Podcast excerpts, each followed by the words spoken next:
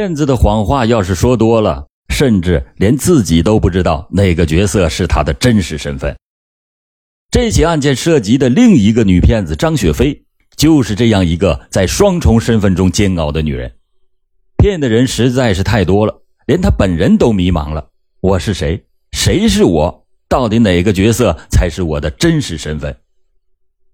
张雪飞，一九七五年出生在吉林省永吉县，仅仅有中专的学历，是九台市教师进修学校的一名教师。人们常说啊。教师是人类灵魂的工程师，但张雪飞的心智却没有用在人类灵魂上，而是用在了精心编造一个个骗局之上。他利用常年休病假的机会，把骗术修炼到了炉火纯青的程度。二零一零年三月初，专案组获取了张雪飞在长春、松原等地流窜的信息。三月二十日晚上八点，经过三天三夜的蹲守。张雪飞在松原市落入法网，在强大的政治攻势以及大量的证据面前，张雪飞的心理防线彻底的崩溃，如实的供述了犯罪事实。在二零零九年八月以来，他冒充中纪委驻东北组的副组长，以为被害人办理工作、减刑、承包工程、考录公务员等为诱饵，四处的招摇撞骗，涉案金额高达一百余万元。通过媒体曝光的一起又一起腐败大案，张雪飞知道中纪委是个十分神秘而且权力巨大的部门。日渐膨胀的权力欲望，加之爱慕虚荣的浮躁心理，又使他产生了一个大胆的念头，那就是冒充中纪委干部行骗。除了前面提到的这些原因之外，张雪飞冒充中纪委干部还有两个原因，一个就是中纪委干部不容易被察觉。二是很多的地方官员对这个身份十分的敬畏。张雪飞冒充中纪委干部行骗，是她在梅开二度之后开始的。为了在再婚丈夫面前抬高身份，张雪飞对丈夫以及身边的朋友编造说，他在二零零八年九月就通过了公务员考试，被中纪委录用了，并且担任了中纪委驻东北组的副组长。具体负责吉林省大要案件的查办和吉林省纪委的监督工作，认识很多的大领导。他为了显示自己的经济实力，二零零八年八月，张雪飞在长春市客车厂东门对面花二十六万元租了一个四千平方米的大院子。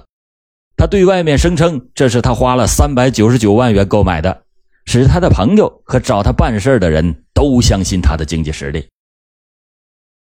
为了让人们相信他的中纪委干部身份，增加社会阅历，张雪飞把自己的年龄又从三十五岁拔高到了四十二岁。这也就是为什么四十岁的周颖还称他为表姐的原因。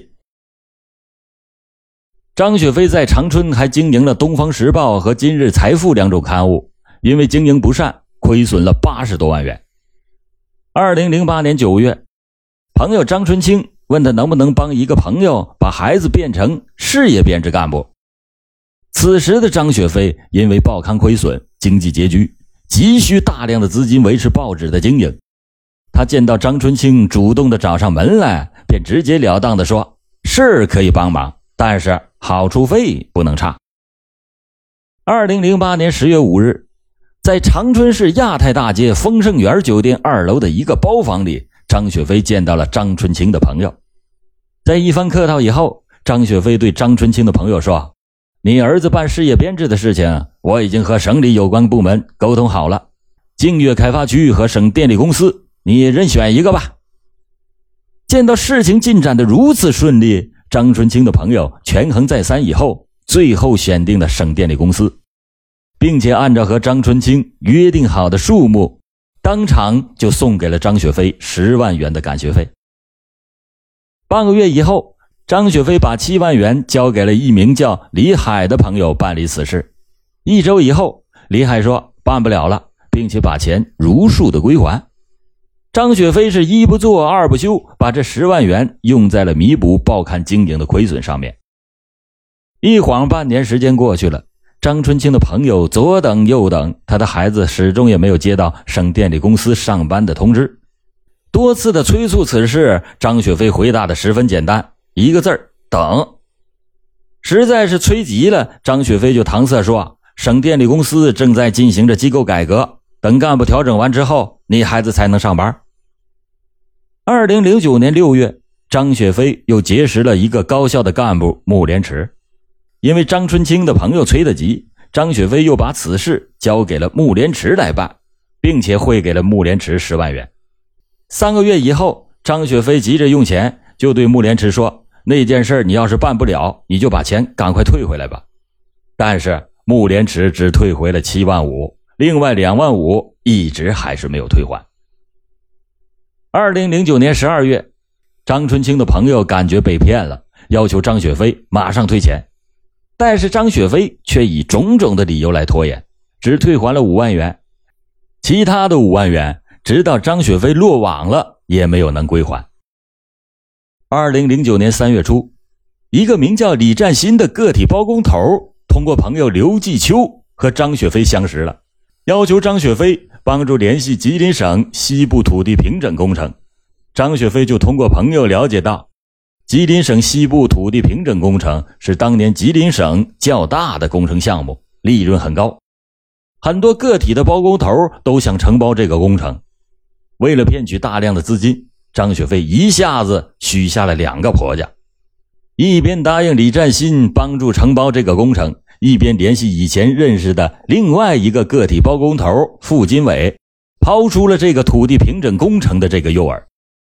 三月底，在长春市南关区的一个茶楼内，张雪飞骗取了李占新朋友刘继秋的二十万元好处费。五月份，张雪飞以联系工程和协调省里领导关系的名义。又向付金伟索要了人民币五万元。六月份，张雪飞再次的向付金伟骗了三十万元，并且谎称为了帮助付金伟联系工程，四十万元分别送给了省国土资源厅的两位领导。在骗取了刘继秋的二十万元和付金伟的三十五万元以后，张雪飞一直用着同一个谎言来蒙混二人。他说工程已经联系好了，马上就能开工。令刘继秋和付金伟更为气恼的是，张雪飞还让两个人频繁的租借施工资质、购买标书、做工程预算，工程款被骗不算，还要付出了许多的租赁款。这个吉林省西部土地平整工程，张雪峰帮刘继秋和付金伟办了将近一年，别的工程队都已经进驻了，两个人还在等着张雪飞的消息。二零零九年十二月。刘继秋和付金伟发觉已经被骗，相继的向张雪飞要钱。为了拖延时间，张雪飞给付金伟汇了二十五万元，给刘继秋打了二十万元的欠条。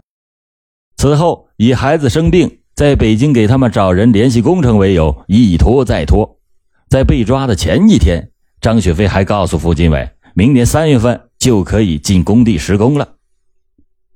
二零零九年六月。被害人孙红颖给张雪飞打来电话，说：“我妹妹报考检察院，笔试已经入围了，求你在面试这一关帮忙做做工作。”正在北京筹措资金、一筹莫展的张雪飞接到了孙红颖的电话，那就像抓到了一根救命稻草一样。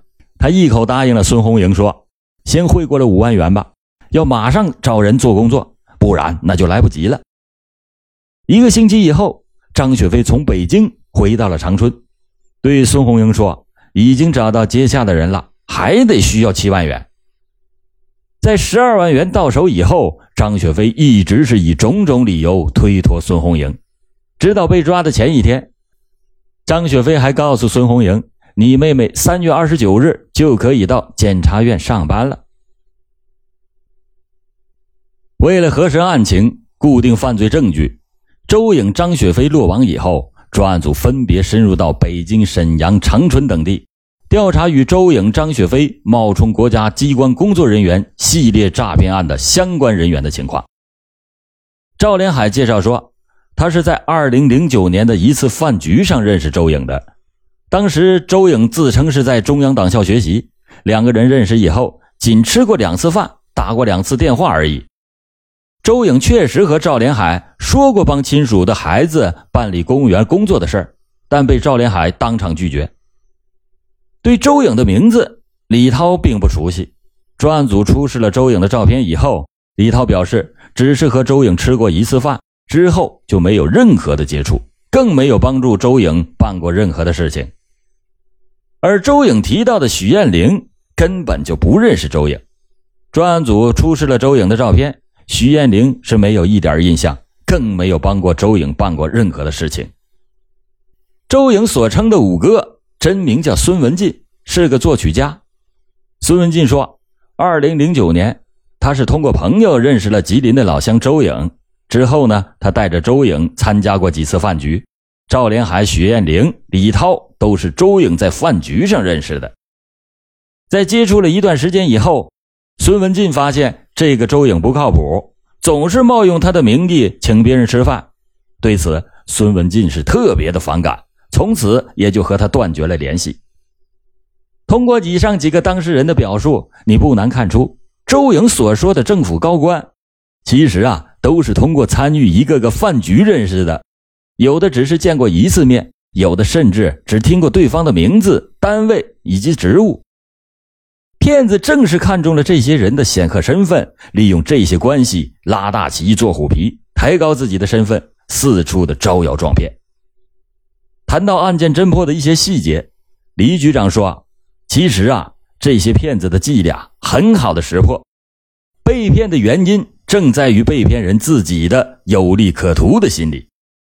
这也正应了今天最开始说的一句至理名言：“苍蝇从不叮无缝的鸡蛋。”但就是这样拙劣的骗术，还有许多政府工作人员被骗，不能不引起我们的深思。